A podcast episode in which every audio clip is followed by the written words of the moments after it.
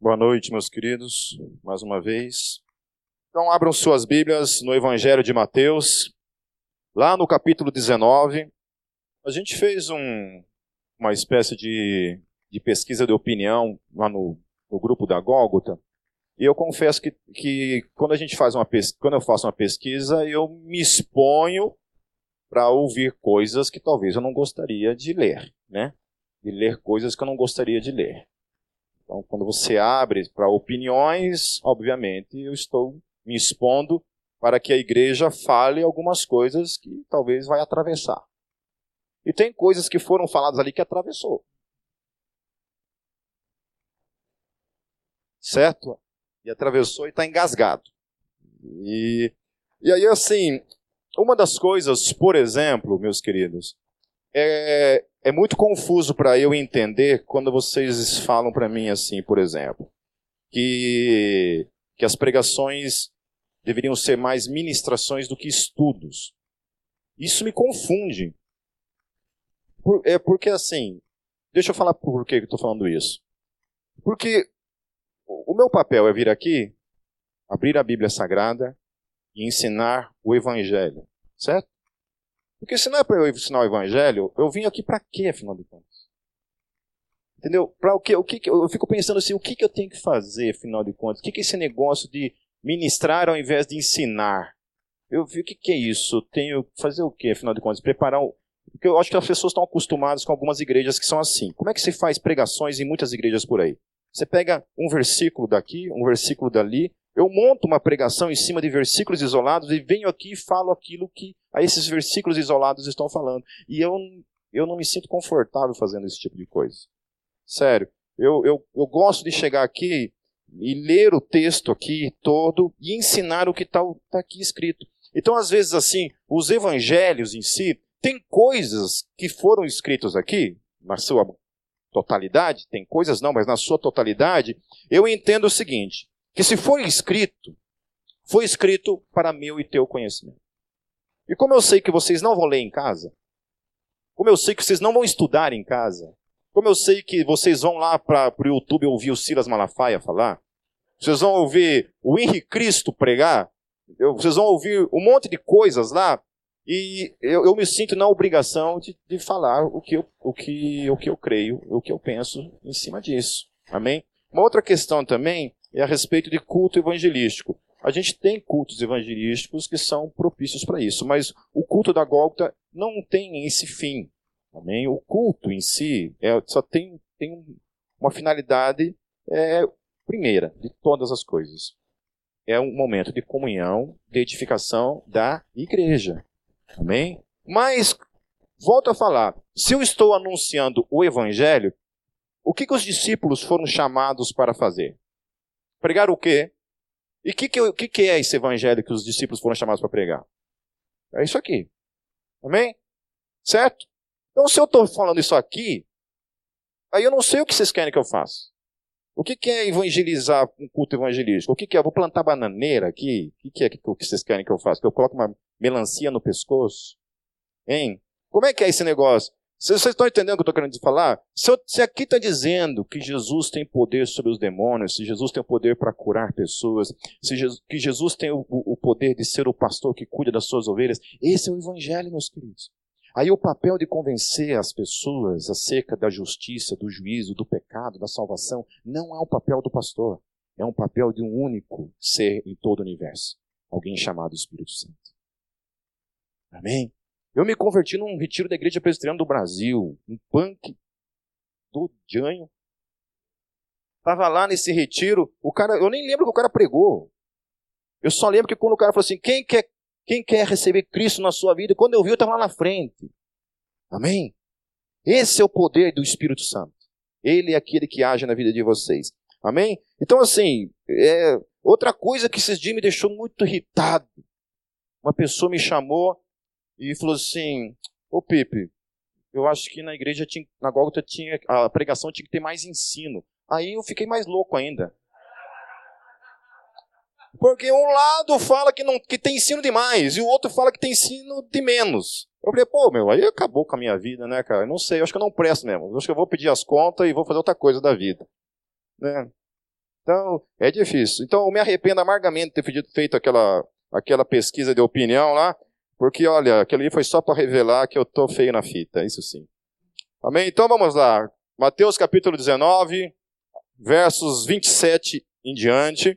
Esse texto eu acabei tratando no, numa, na minha última pregação, mas eu quero dar continuidade a ele, porque ele tem tudo a ver com, com o texto, que é o texto raiz que eu vou trabalhar nessa noite. Então começa assim a partir do versículo 27, Mateus capítulo 19, antes que me perguntem de novo, me irrita também quando eu tenho que falar dez vezes o texto. Mateus capítulo 19, versículo 27 em diante, amém? Abram suas Bíblias e sigam-me. Eu não estou nervoso, tá, gente? Só para vocês saberem. Ainda não. Ainda não. Se me perguntar, eu adoro chocolate. Vamos lá? Sai, Satanás, não me tenta. Diz assim o texto a partir do versículo 27. Então Pedro lhe respondeu: Nós deixamos tudo para seguir-te. Que será de nós? Jesus lhes disse: Digo-lhes a verdade. Por ocasião da regeneração de todas as coisas, quando o Filho do Homem se assentar em seu trono glorioso, vocês que me seguiram também se assentarão em doze tronos para julgar as doze tribos de Israel. E todos os que tiverem deixado casas, irmãos, irmãs, pai, mãe, filhos ou campos, por minha causa, receberão cem vezes mais e herdarão a vida eterna. Contudo, muitos primeiros serão últimos e muitos últimos serão primeiros. Guardem bem esse versículo. Contudo, muitos primeiros serão últimos e muitos últimos serão primeiros. Capítulo 20, versos 1 em diante diz assim: Pois o reino dos céus é como um proprietário que saiu de manhã cedo para contratar trabalhadores para sua vinha. Ele combinou pagar-lhes um denário pelo dia e mandou-os para sua vinha. Por volta das nove horas da manhã, ele saiu e viu outros que estavam desocupados na praça e lhes disse: Vão também trabalhar na vinha, e eu lhes pagarei o que for justo. E eles foram. Saindo outra vez por volta do meio-dia e das três horas da tarde e nona, e fez a mesma coisa. Saindo por volta das cinco horas da tarde, encontrou ainda outros que estavam desocupados e lhes perguntou: Por que vocês estiveram aqui desocupados o dia todo? Porque ninguém nos contratou, respondeu eles. Ele lhes disse: Vão vocês também trabalhar na vinha. Ao cair da tarde, o dono da vinha disse a seu administrador: chame os trabalhadores e paga-lhes o salário, começando com os últimos contratados e terminando nos primeiros. Vieram os trabalhadores contratados por volta das cinco horas da tarde, e cada um recebeu um denário. Quando vieram os que tiveram, os que tinham sido contratados primeiro, esperavam receber mais, mas cada um deles também recebeu um denário. Quando o receberam, começaram a se queixar do proprietário da vinha, dizendo-lhe: estes homens contratados por último trabalharam apenas uma hora e o Senhor os igualou a nós, que suportamos o peso do trabalho e o calor do dia. Mas ele respondeu a um deles: Amigo, não estou sendo injusto com você. Você não concordou em trabalhar por um denário? Receba o que é seu e vá. Eu quero dar ao que foi contratado por último o mesmo que lhe dei. Não tenho o direito de fazer o que quero com o meu dinheiro? Ou você está com inveja porque sou generoso? Assim, os últimos serão primeiros e os primeiros serão últimos. E aí agora eu quero que você pule lá para o versículo 20.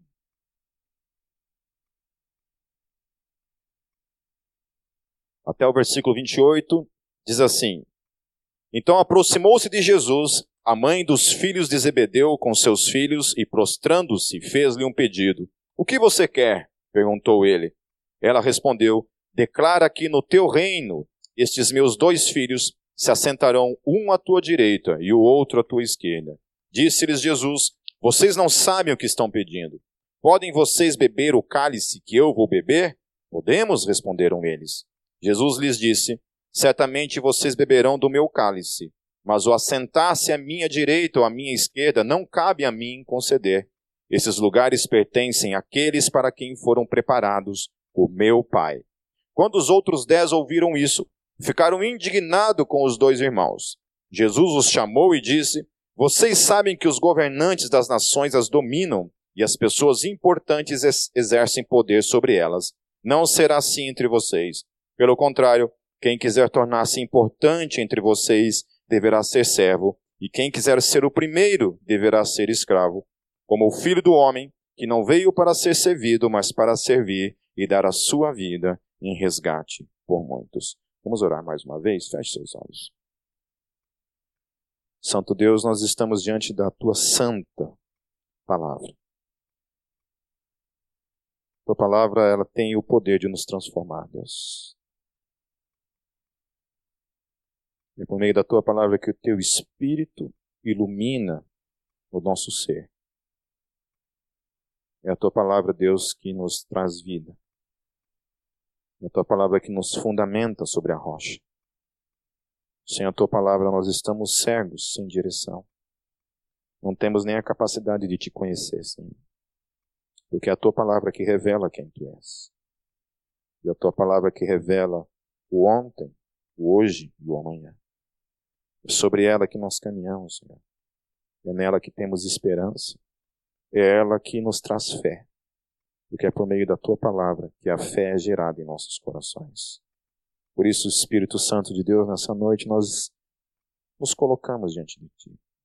Colocamos nossos corações, nosso espírito, a nossa mente diante de Ti. E pedimos que o Senhor ministre, fale ao nosso coração, em nome de Jesus. Amém. A soma de todo essa, esse contexto dessas conversas aqui, que são dois momentos em especial, um primeiro momento em que Jesus está com seus discípulos e um outro momento em que a mãe de dois desses discípulos se achega diante dele e lhe faz um pedido. O que está em questão aqui é: eles pagam um preço quando eles são chamados para servir o Rei dos Reis. Eles deixam coisas para trás, deixam suas famílias, deixam seus trabalhos, eles deixam seus sonhos, eles deixam seus projetos de vida, tudo aquilo que eles tinham como padrão de vida estabelecido e só tinha aquilo como como alvo na sua vida, eles são desafiados pelo Rei dos Reis a deixarem suas redes, deixarem a, a coletoria de impostos, deixarem suas vidas comuns, vividas no dia a dia, para segui-lo. Isso, obviamente, envolve um preço. Então, todo discípulo de Jesus, de alguma forma, ele é desafiado a, a viver o novo. Ele é chamado para viver um novo tempo, onde os seus interesses não é mais o que está em questão. E aí uma, uma das coisas que me irrita profundamente no evangelho que a gente vê por aí, esse evangelho de mídia, é que umas coisas que mais me irrita são esses memes, essas postagens de calma que a tua bênção está chegando, persevere um pouco mais que a bênção chegará, que a bênção, que a bênção, que a bênção, e a bênção, e a bênção. E essa palavrinha bênção é uma palavrinha que me tem, um, uma raiva dessa palavrinha, porque ela está sendo tanto utilizada de uma maneira como se nós já não tivéssemos sido extremamente abençoados em Cristo Jesus. O que, que nós precisamos mais do que aquilo que o Senhor Jesus já nos entregou por meio da salvação, por meio da graça? Quando a gente começa a ler Efésios, ali o capítulo 1, porque vocês foram abençoados nas regiões celestiais em Cristo Jesus. Aleluia. Deus nos tira desse foco de coisas terrenas, coisas focadas nesse mundo, e nos lança para os olhos no eterno, naquilo que está lá. Naquilo onde a prata não tem valor algum, o ouro não tem valor algum, onde o ladrão não pode mais roubar, é um tesouro que é oculto em Cristo Jesus, o qual a gente não tem nem a noção. E aí esses homens, uma vez desafiados, eles também tinham em suas mentes algumas perguntas para Jesus, e uma das perguntas era essa, né? O que que esses, que recompensa há para esses que largam tudo literalmente tudo no caso deles, em especial, porque alguns são chamados para largar apenas algumas coisas. Talvez a vida de pecado lá fora seja a primeira, que esse é, é o chamado de todos, sem exceção. Alguns são chamados para continuar desempenhando suas funções nesse mundo, aquelas funções dentro do trabalho, dentro da sua profissão. É chamado para servir lá. Aonde você está, o chamado de Deus começa ali. Alguns não. Alguns Deus pega e tira de, de, todo o seu contexto em que está inserido e leva para outro lado. Por exemplo, eu, tinha, eu tenho um amigo que se converteu juntamente comigo. Ele acabou indo para a igreja quadrangular. Eu fiquei na igreja presbiteriana do Brasil. Ô oh, glórias! Chega até um arrepio aqui quando falo esse nome. E, e ele foi para a igreja quadrangular. E eu lembro que ele era militar na época. Ele era sargento do quartel, né? Sargento. E ele foi para a igreja quadrangular, e eu lembro que ele foi e fez o ITQ, né, o que é o Instituto Teológico Quadrangular. E o, o nome dele é Marcos Pazin, hoje ele é pastor, ele é, ele é um dos professores na quarta igreja quadrangular aqui de Curitiba. E eu fiquei muitos anos sem, sem encontrar o Pazinho. O Pazinho sumiu. Fazia muitos anos que eu não via ele, até que eu encontrei ele novamente, depois de muitos anos aqui em Curitiba. Encontrei ele por um acaso ali na Marechal. Falei, cara, quanto tempo? E o que você está fazendo, cara? Falei, ah, pois é, cara, por aí e tal. Começamos a conversar sobre a vida dele. E o Pazinho, isso faz quase 15 anos atrás. Quando eu encontrei ele, ele tinha fundado mais de 40 igrejas. Deus literalmente extraiu ele absolutamente do seu contexto em que estava. Deu a esse cara um ministério apostólico de fundar igrejas. Saí pelo Brasil, em lugares em que o evangelho ainda não tinha che chego, e vai nesses lugares implanta o reino, implanta igrejas. Então tem gente que tem esses chamados loucos, né, radicais, tirados. A grande maioria de nós não.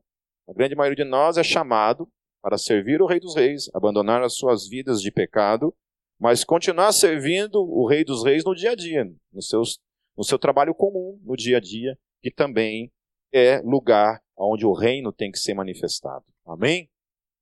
Quando eu, eu, eu dei aula de guitarra durante muitos anos na minha vida, a minha sala de aula era um local de pregação do Evangelho. Todos os dias que eu chegava na minha sala de aula, antes de eu começar a dar aula, eu chegava uma meia hora antes, eu me preparava, eu orava e falava: Deus, eis-me aqui.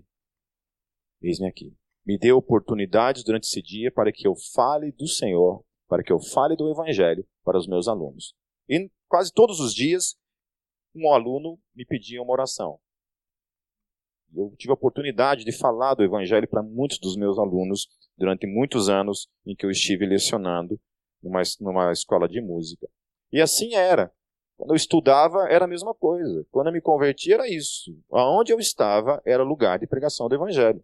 Se eu estava numa roda de amigos, esse lugar é lugar de pregação do evangelho. Estava ali. Não que você é aquele cara chato que fica o tempo todo falando somente disso. Mas você está ali, disponível a todo momento, a todo instante, para ser um instrumento do poder de Deus.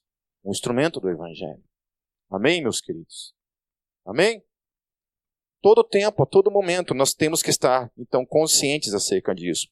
E, para esses que, inclusive, pagam esse preço radical, muitas vezes vem essas crises de qual é a recompensa disso. E quando você não paga certos preços, a gente não quer exigir muitas coisas. Mas quando a gente começa a pagar certos preços e de abandonar certos sonhos, há muita gente que depois, quando as coisas não são prontamente visíveis, não são imediatas, a gente começa a ter crises e questionar até mesmo a pessoa de Deus. E eu tenho encontrado gente que tem abandonado o evangelho por falta de reconhecimento da igreja.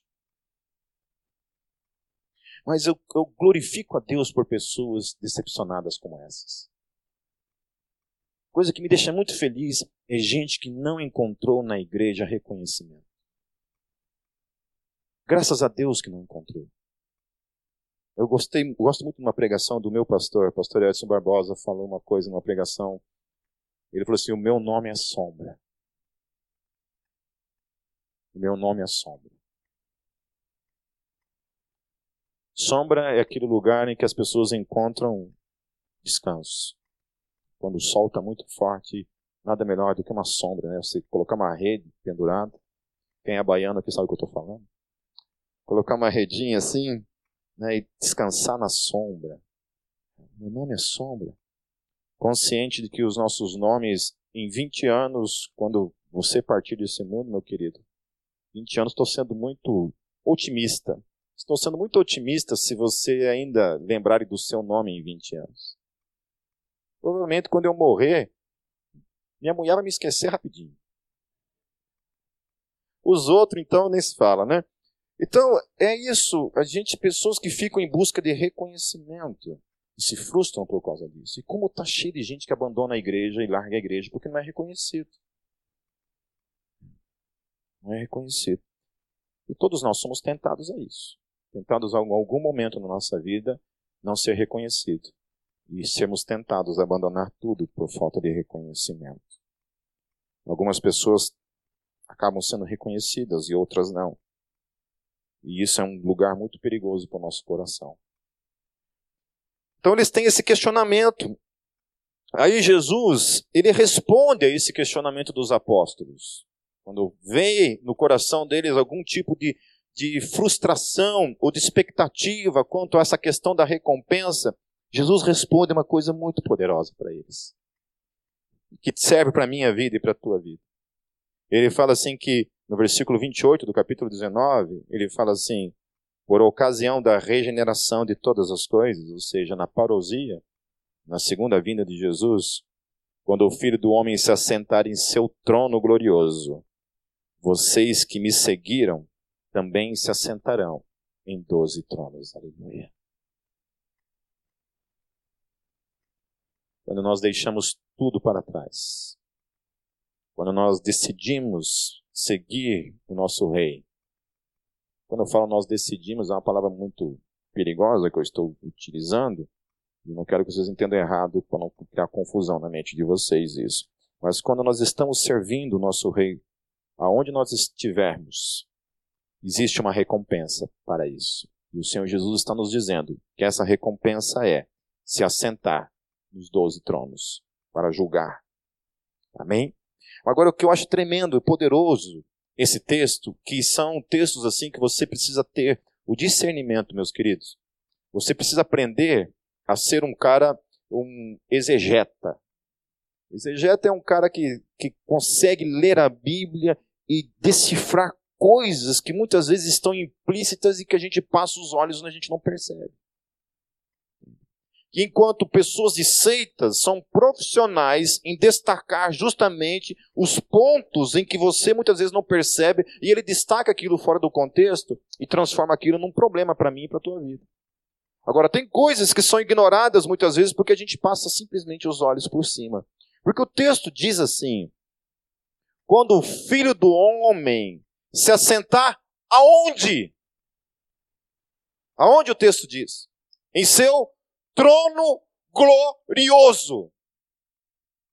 Quem é o único ser do universo que se assenta num trono de glória?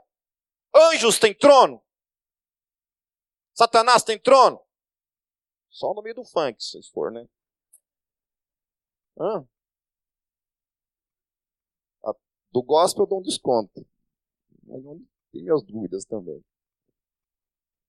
O texto está dizendo isso. Quando o filho do homem se assentar no seu trono glorioso, em outras palavras, Jesus está reivindicando para si a sua divindade, declarando explicitamente diante daqueles discípulos que ele é Deus. Aleluia.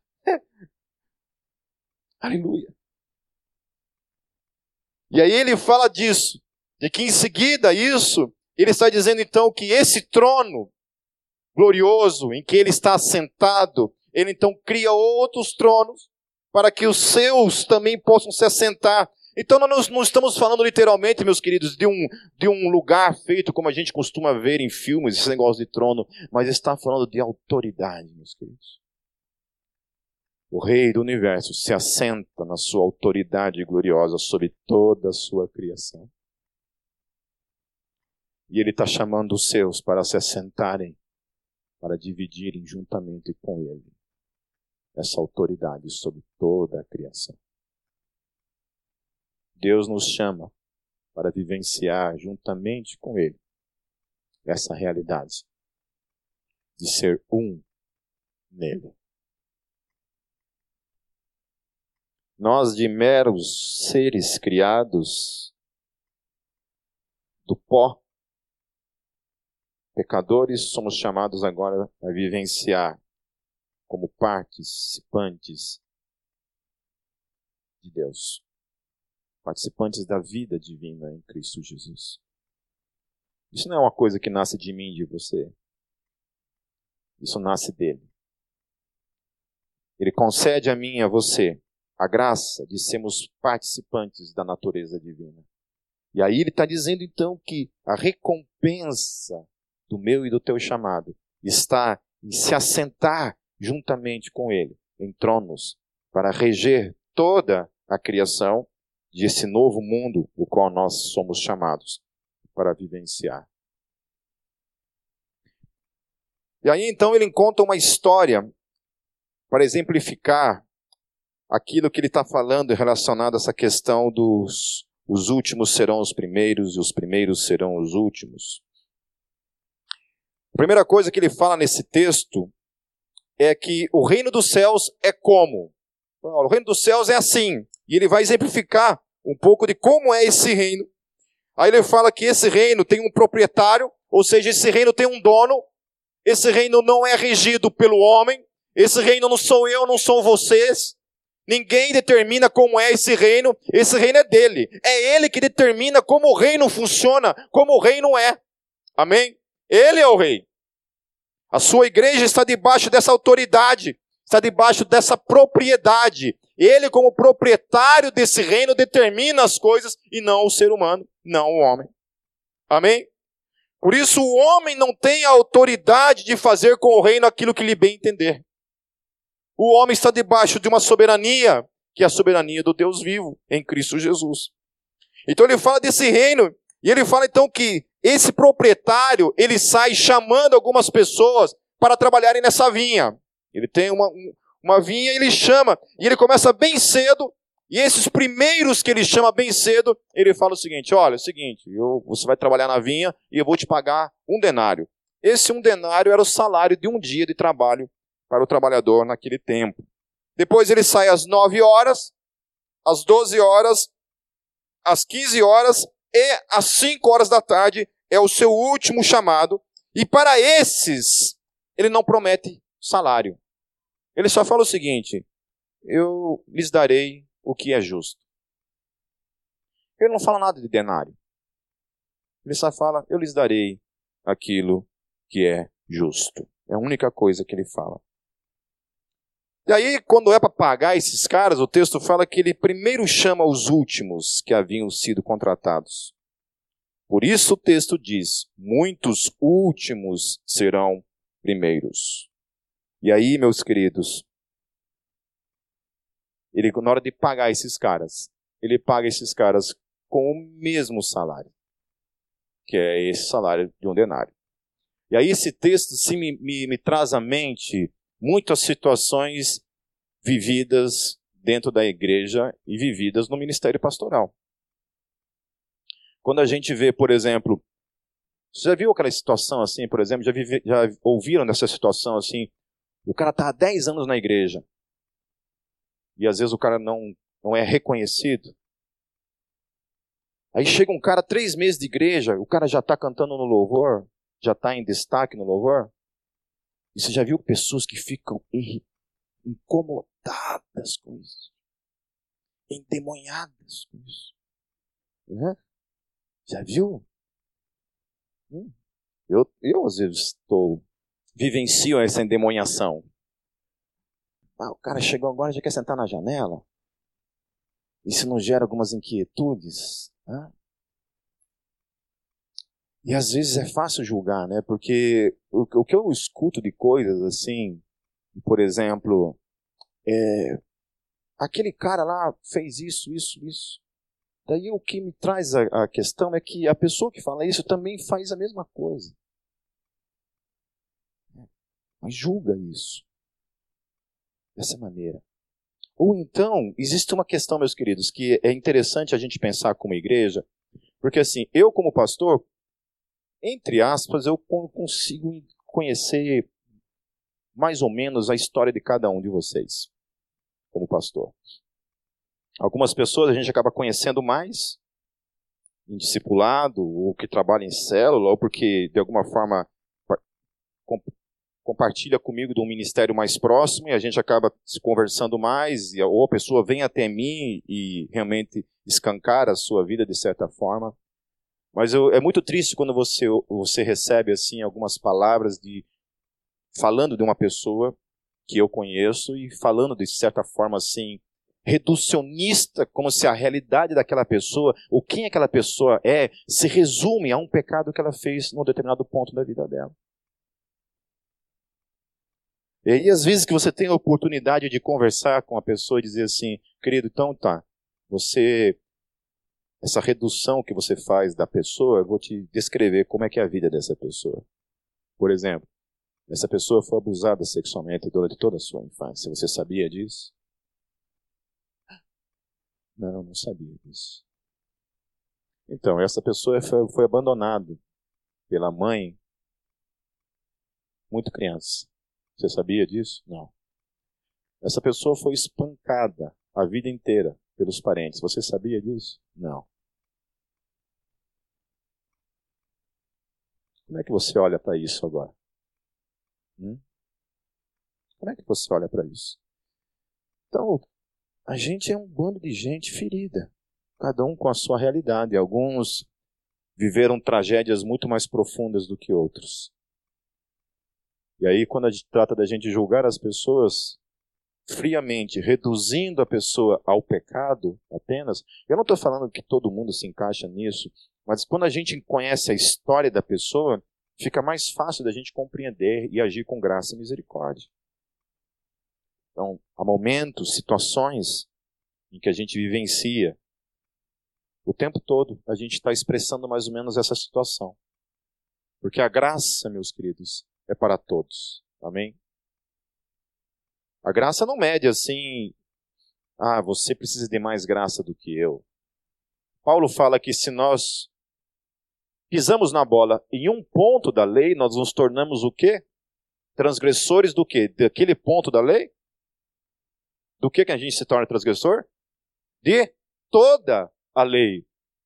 Então não importa se eu matei, se eu, se eu, não matei, se eu não roubei, se eu não adulterei, se eu não menti, se eu nunca é, me prostrei diante de outro Deus, se eu nunca falei mal de ninguém, não importa isso. Assim, toda a minha vida eu nunca fiz nada dessas coisas, mas em algum momento na minha vida, algum ponto na minha vida, eu errei, eu falei. Paulo fala que eu me torno transgressor de tudo isso. É como se eu tivesse feito tudo isso. Então Deus, quando olha para mim e para vocês, ele não olha o, os pecados específicos que o Pipe comete no dia a dia. Deus olha para mim como um pecado que seja e eu me torno transgressor de todos os restos. Então é tudo uma coisa só. O pecado.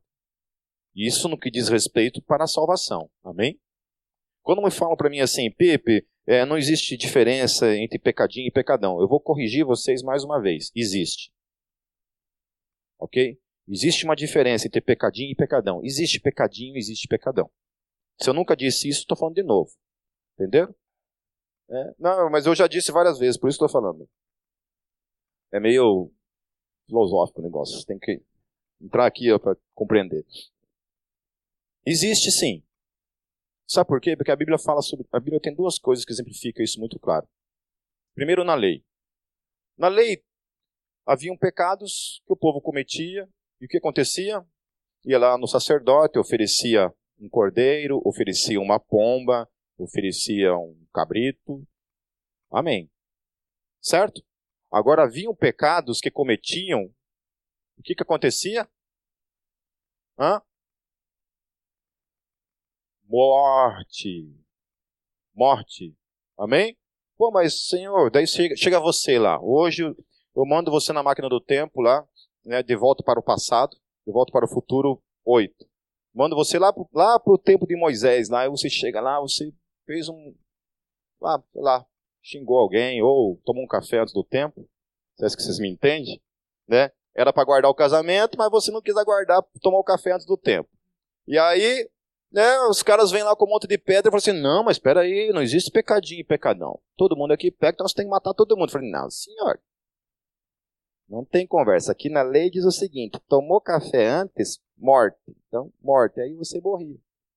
Com essa tua teoria de que não existe pecadinho e pecadão. O que não existe pecadinho e pecadão, vou, vou informar vocês, é no que diz respeito à salvação. Todos estão condenados. E nesse aspecto não existe dimensão. Aí pode não ter feito nada absolutamente grande, certo? Qualquer coisinha que seja de pecadinho, você está ferrado. Vai para o colo do Satanás.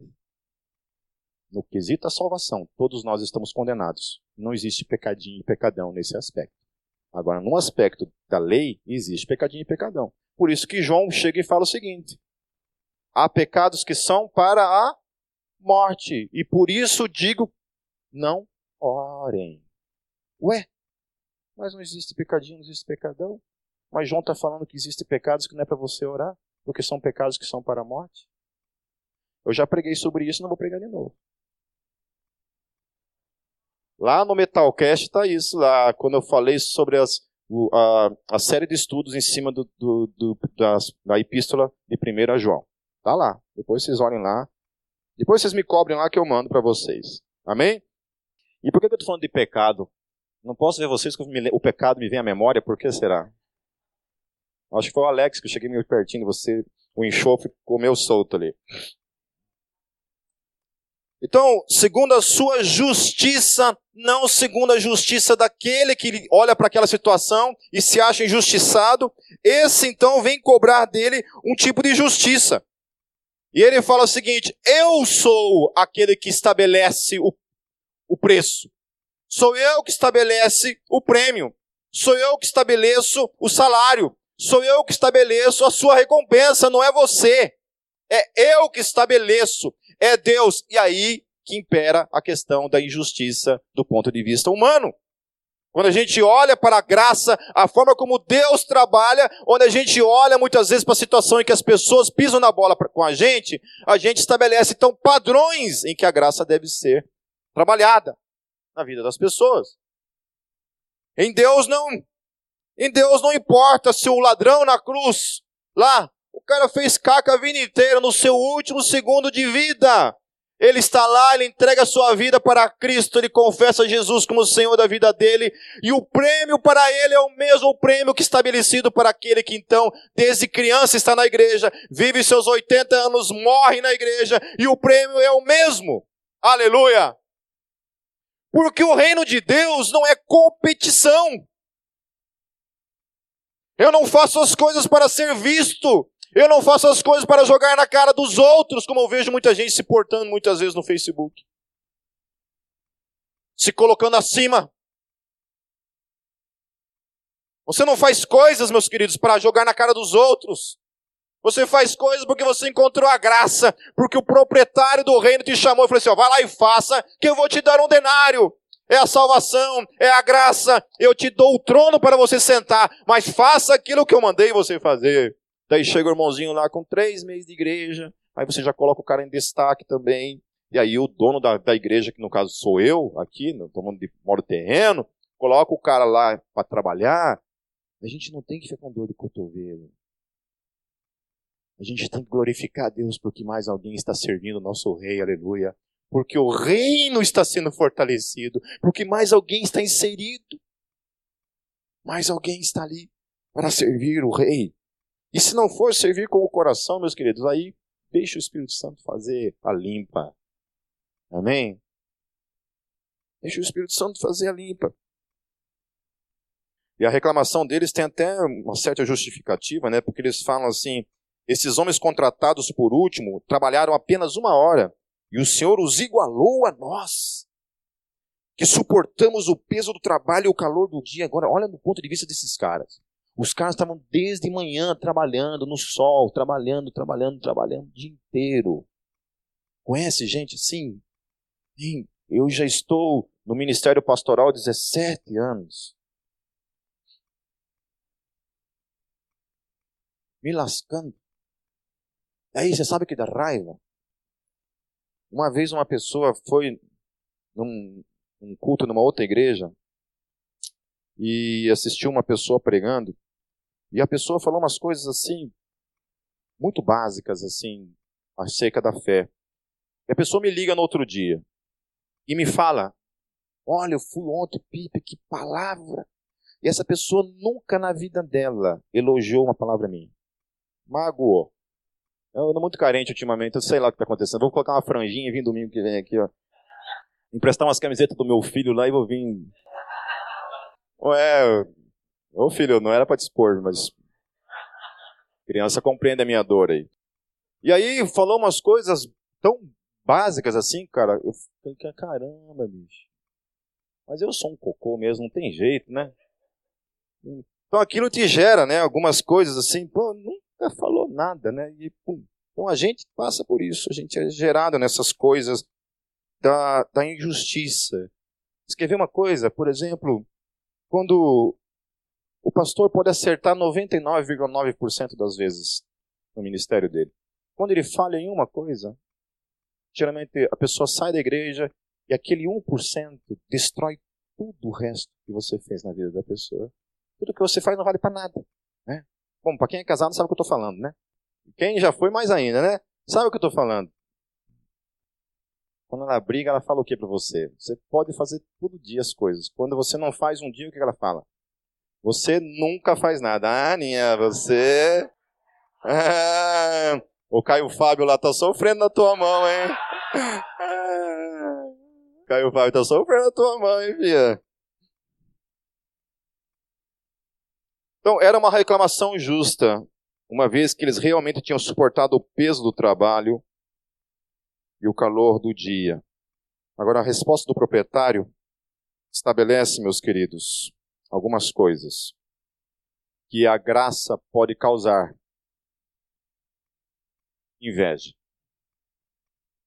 A graça também gera, pode gerar inquietudes. Inclusive, a graça quando vivenciada, pode gerar, eu não digo nem gerar, mas a graça, quando revelada, pode revelar o coração de algumas pessoas.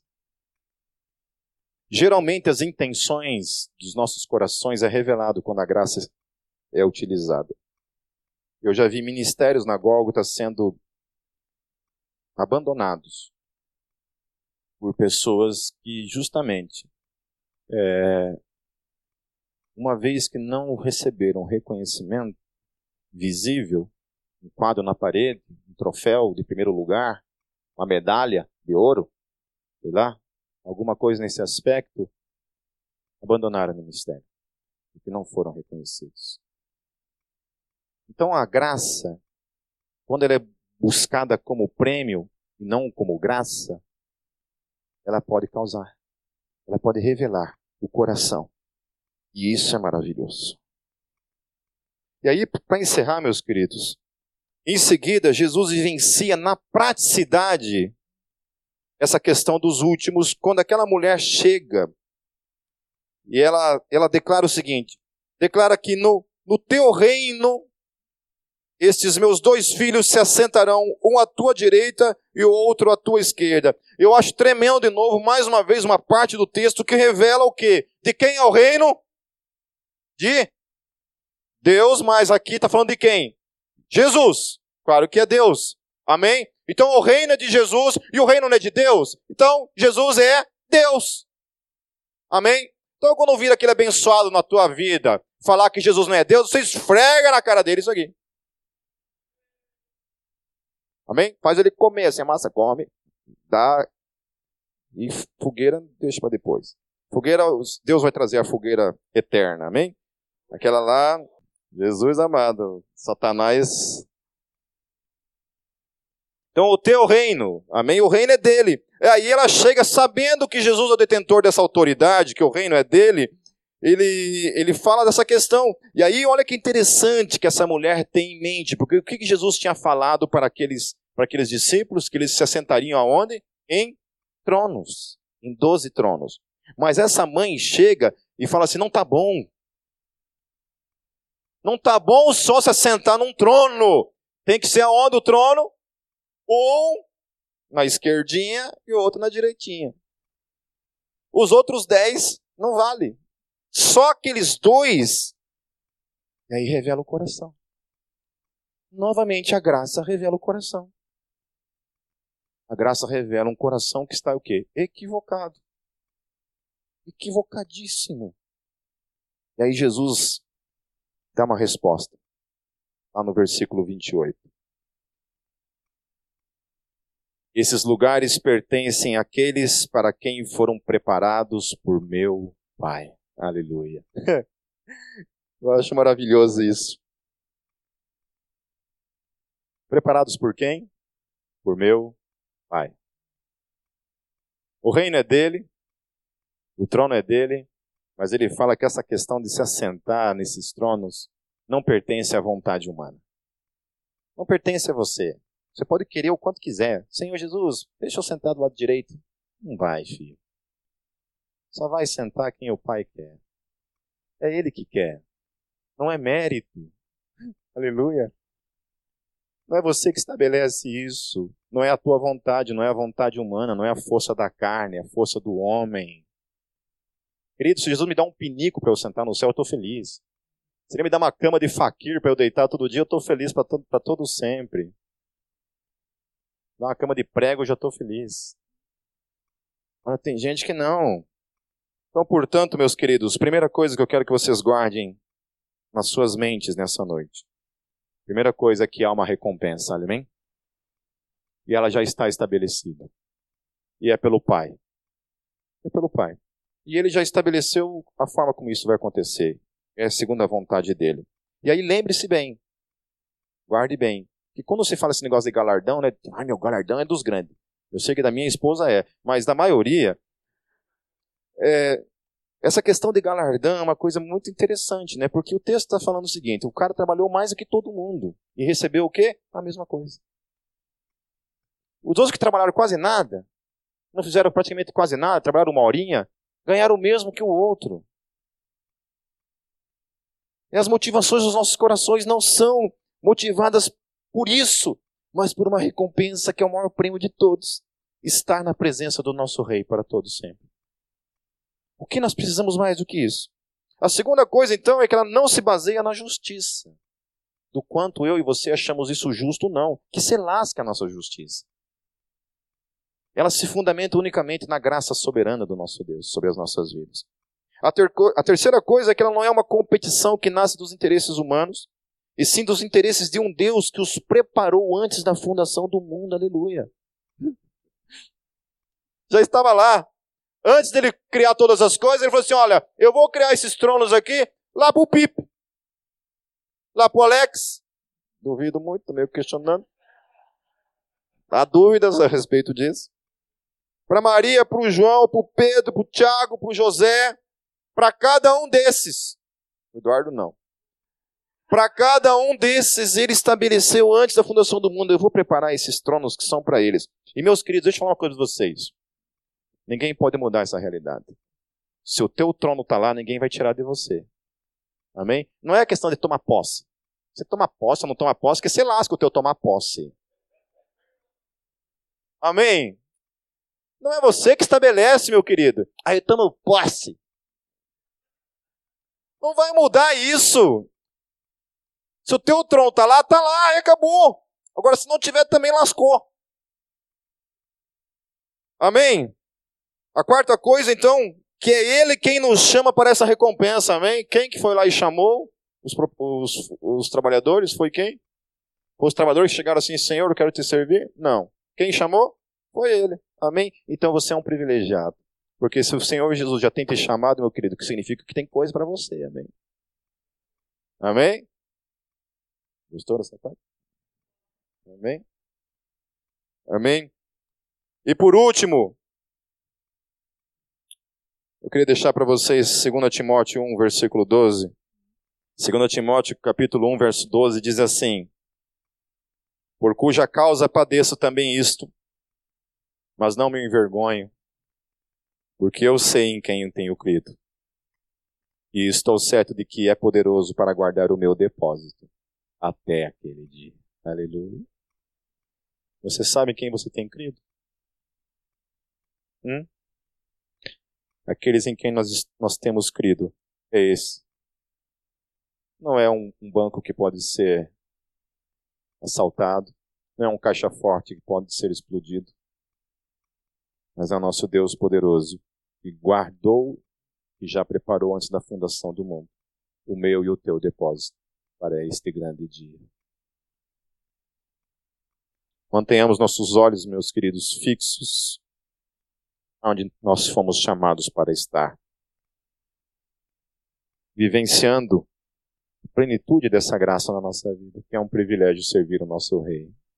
Nós já temos sido recompensados pelo simples privilégio de poder servir. Não importa o tanto de esforço que eu fui chamado para desempenhar no reino, outros menos, eu mais, outros mais do que eu, outros bem mais do que eu. Eu sei que tem gente que tem feito coisas assim que eu falo, como é que consegue? Mas o que importa em tudo isso é que o salário é somente um. E é fruto da graça da nossa vida. Amém? Que não vem de nós mesmos. Aleluia, porque vem dele. Do nosso amado. Ao teu nome. Amém.